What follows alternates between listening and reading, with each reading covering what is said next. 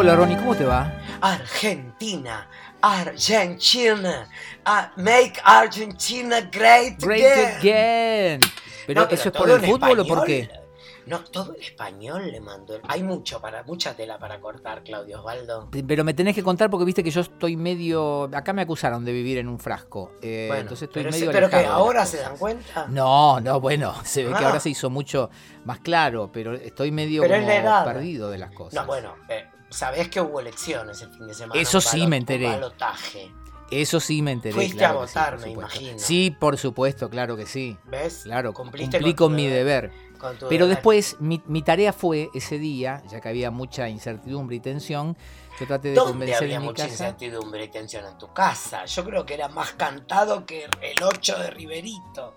No, pero viste que había como un margen de no sé qué. Entonces yo lo que le traté de bajar línea es, Bla, bla, miren, bla, bla, bla. hasta las 6 bla. no se va a saber nada. Miren películas. No hagan esa masturbación dolorosa de poner un canal de televisión de noticias que llena horas y horas con cosas que no pueden decir en realidad. Entonces todo No. sugerencia y, Y aparte, y yo lo que dije, lo que dije en mi casa es cero contaminación electoral. Yo no voto, no me interesa.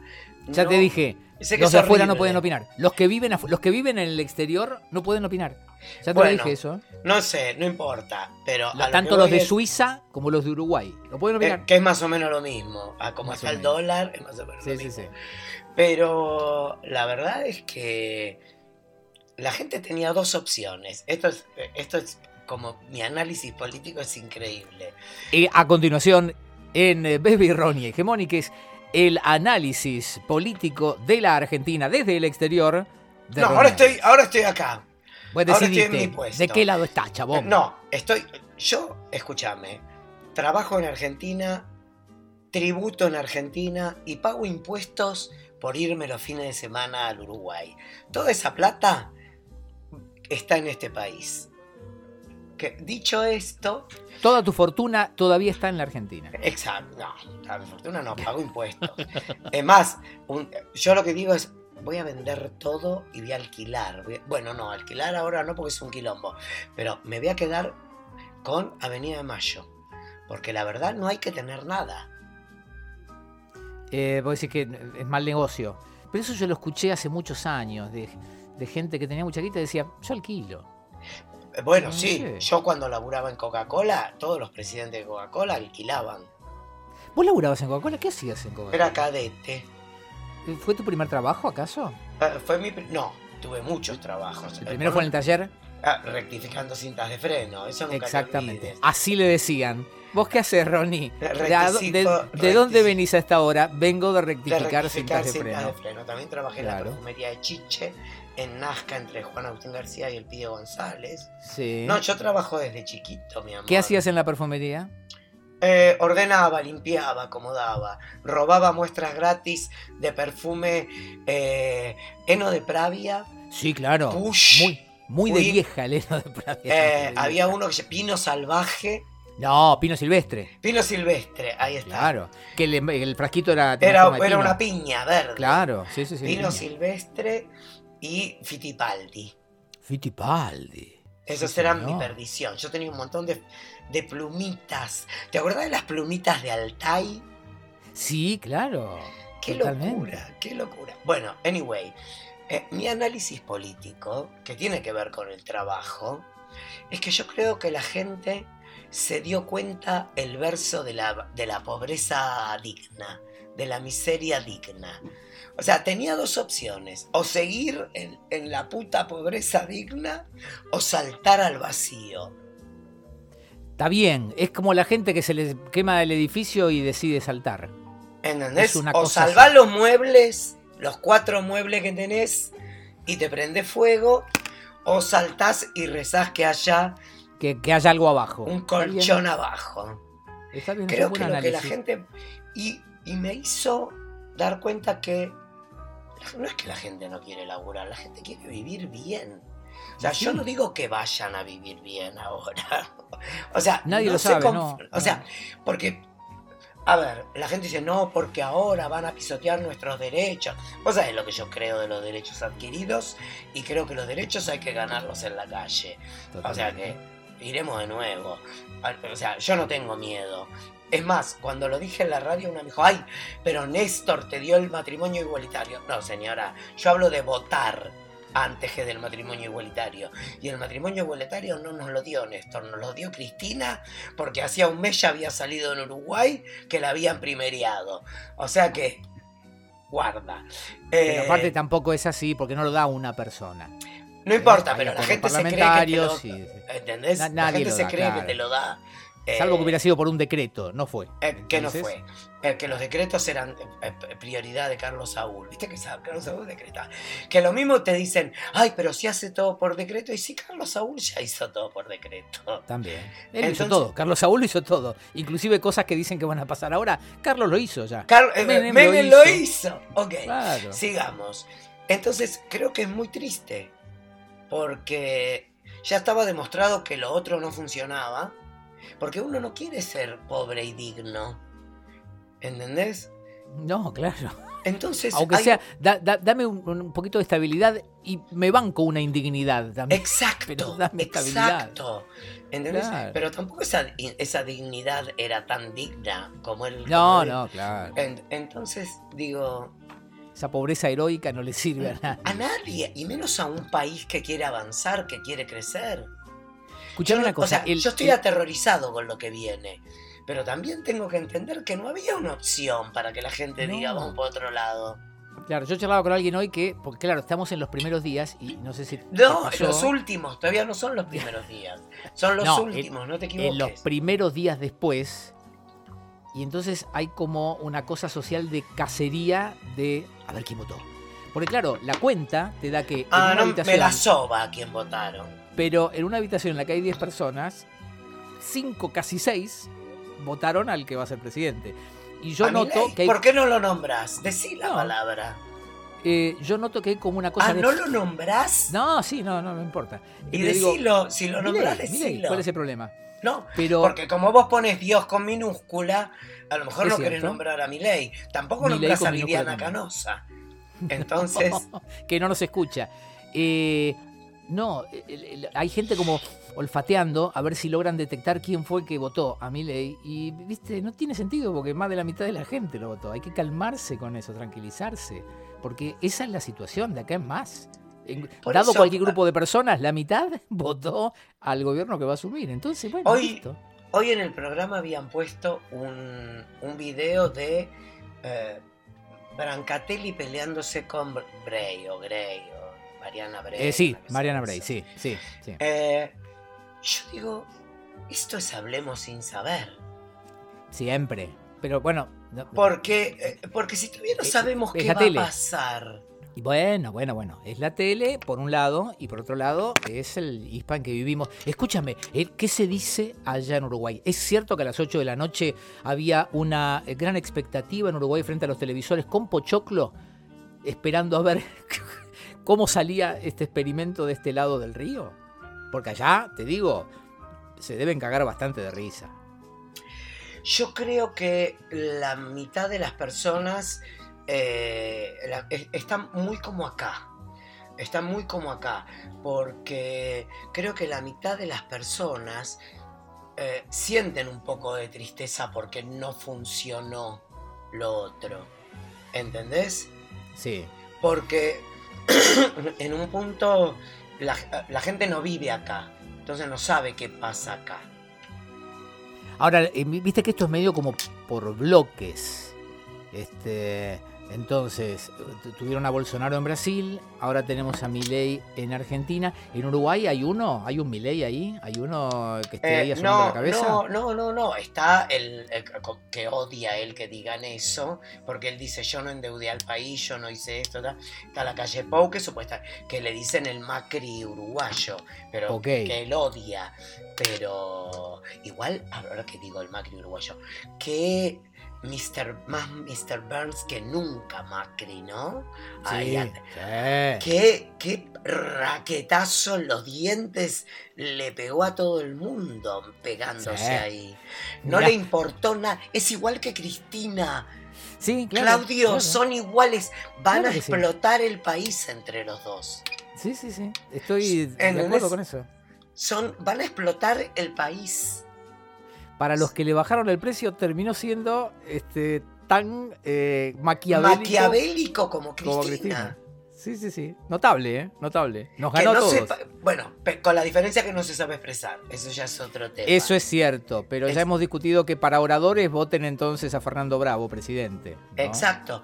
Eh, no sé, creo que lo que les pasa es eso, porque una cosa es la visión que vos tenés del país, viviendo en el país y caminando el país y compartiendo con los argentinos, y otra cosa es la sensación que tienen, eh, el romanticismo que todavía se tiene por Néstor, ¿entendés? Por, por, todo, por lo que fue la revolución luego de la debacle del 2001. ¿entendés? Del resurgimiento de Argentina en el mundo, bla, bla, bla, bla, bla, bla. Entonces todavía hay como cierta... Pasa que igual después cuando vienen acá y estamos 1 a 21 y se llevan todo Pharmacity, o sea que yo los felicito, ¿eh? yo soy el primero en el que... Porque aparte por lo menos se mueve el comercio acá. Pero escúchame, ¿qué eh, los uruguayos que cruzan, ¿qué se llevan para allá?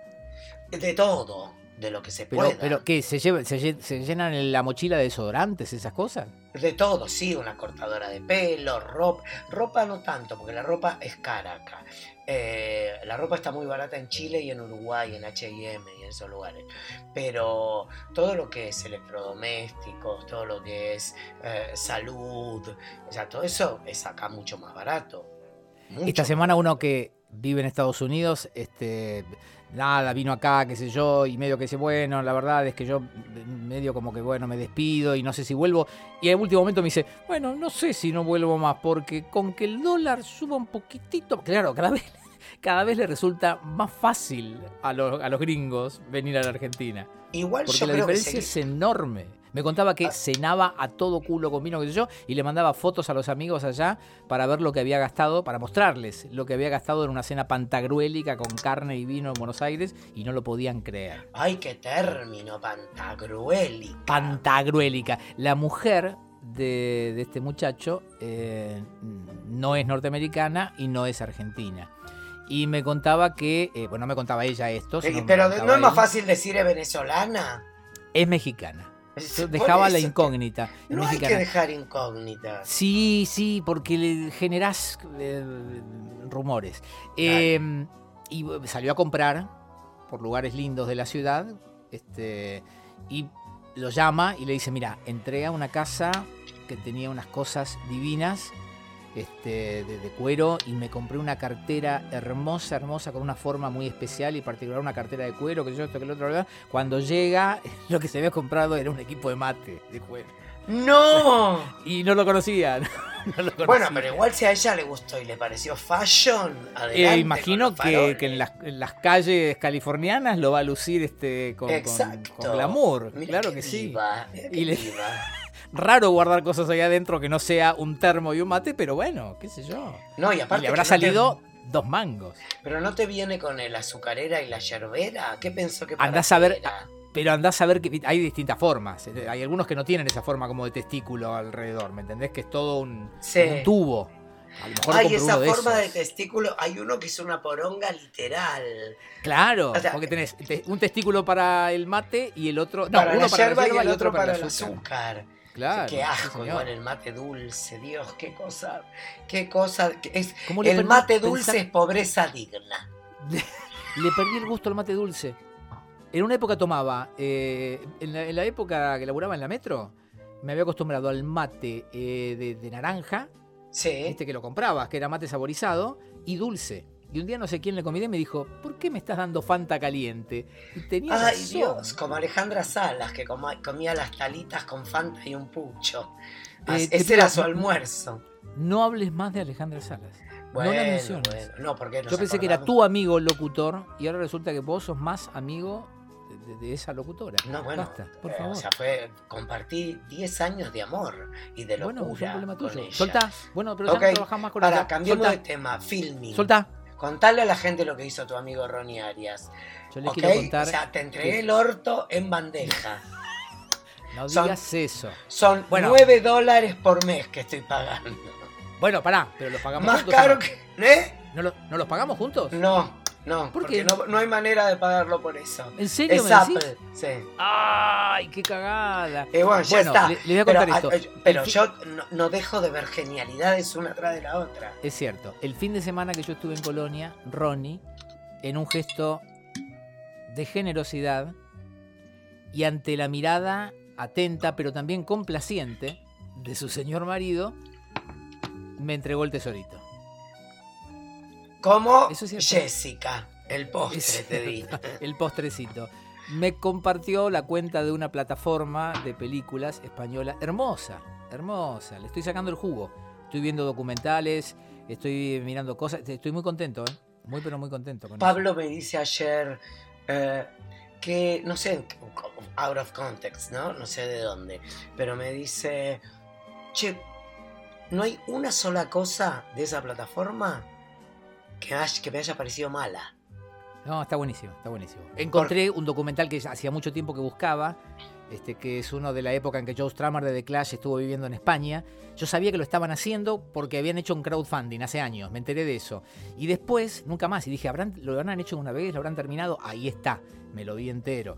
Hermoso. Bueno, yo vi ¿Qué? el de la primera rape que se hizo en, en el CCP, escondidos antes que Gorbachev dimita. Ah, en la época de la Unión Soviética. de la Unión Soviética y se llama eh, eh, Gagarin Party. Ok, lo vi, vi, vi la, la tapa, vi pasar la tapa. Bien, Eh, bueno, genial. vimos esa y, y también algo que vi que me gustó mucho fue eh, la versión de Kaufman de The Body Snatchers. Eh, ok, bueno. ¿La viste? No, no. Eh, te digo que estuve mirando, eh, así revisando un poquito el fin de semana y es como entrar a un kiosco que te den la llave. Tenés todas las golosinas ahí y no sabes bien por dónde empezar. Disculpen que estemos acá un poco como contando la plata delante de los pobres, dignos. Pero bueno, Como nada, ustedes. estamos fascinados con esto, claro. Estamos fascinados con esta plataforma y toda esa historia. Mirate el documental. Viste que yo te pasé dos documentales. Sí. Mirate Tabloid. Te va a encantar. ¿De ¿Cuál es Tabloid? Tab- Tabloid es el documental de un señor, un director que se especializó en documentales, y este creo que es el primero, eh, de una señora norteamericana que en los 60 fue acusada de secuestrar y convertir en esclavo sexual a su novio mormón. Ay, hermoso. Es hermosa. Y la, la señora no sabes lo que es. te Tabloid, das no. una idea. La vas a adorar. Yo te pasé, te pasé el nombre, así que tenedlo en Está cuenta. Por una vez aceptar una recomendación. No, boludo, Yo- me yo sé que dijiste es- que, vea las películas de Carlos Bermú y, una y no sabía ni lo que era cuando te dije No, que la había porque esa, visto. porque esa no la vi. Yo te recomendé la que está en Netflix. Que se que- llama... Que se llama ¿Quién te cantará? Creo. Que también es muy buena. Tenés que mirarla.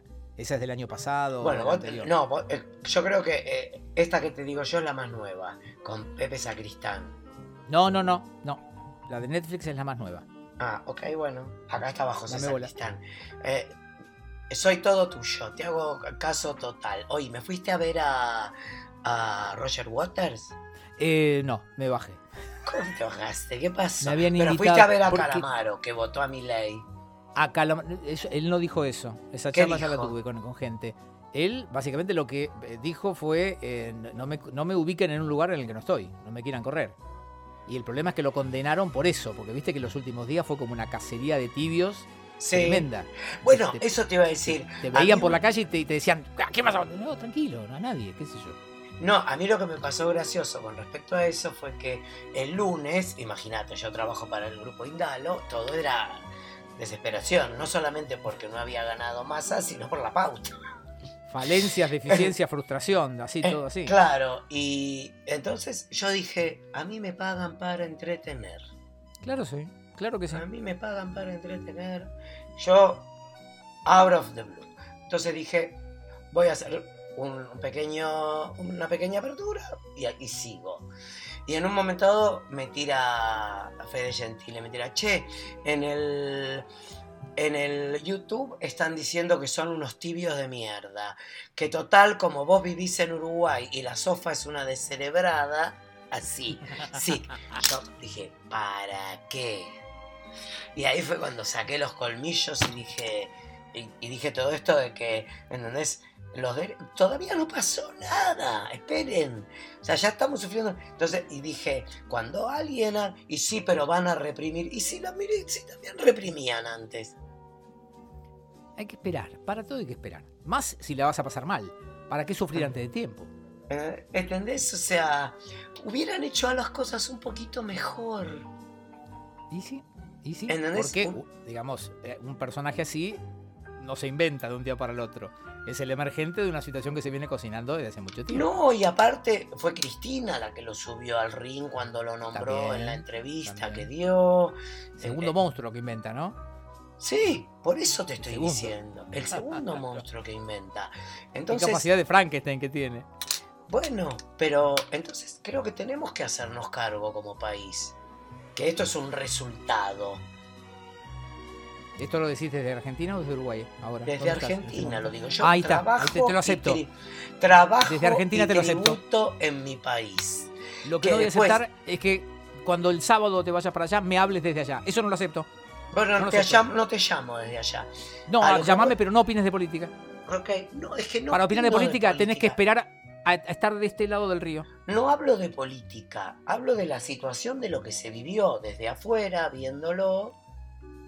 Yo que tenía un pasar hermoso y que ahora, ¿entendés? Apenas llego a fin de mes y tengo dos laburos y tres curros. Entonces, no es muy, no es muy loco.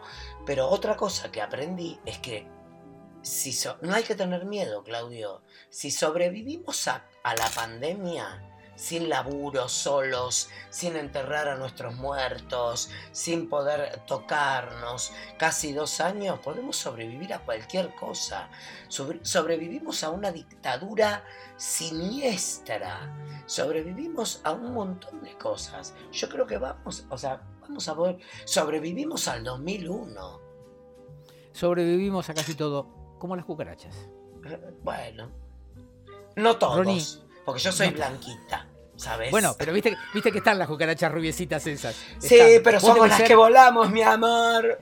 Vos debes ser intrahospitalaria. ay, no, no, no, no, que es terrible. Escúchame, no te aguanto más, te tenés que ir a hacer gimnasia. ¿Cómo se va a llamar esto? ¿Cuántos burpees vas a hacer hoy por mí? Eh, siempre robo, siempre choreo. Porque ah, yo no puedo chorear posta, cuando te mandan a hacer una serie medio larga, después del cuarto o quinto me empiezo a marear, boludo. Bueno, no, yo sabes lo el que burpee es muy violento. Sí, pero pará, no sé lo que me costó a mí, que no sé respirar, Claudio. No, eso lo descubrió mi mujer entrenando con vos en Colonia. No sabes respirar. No sé respirar. Por eso tuve cáncer. Porque sabes qué. No sé, si hay relación directa, pero si te sirve esa explicación, vos metés. yo soy como un perrito que no tuvo mamá que le enseñó a morder suave. Yo soy apenas un huérfano dejado de la... Ni siquiera me enseñaron a respirar. Inhalo, exhalo. Ni eso. Ronnie, ¿cómo se va a llamar esto? Pobreza digna.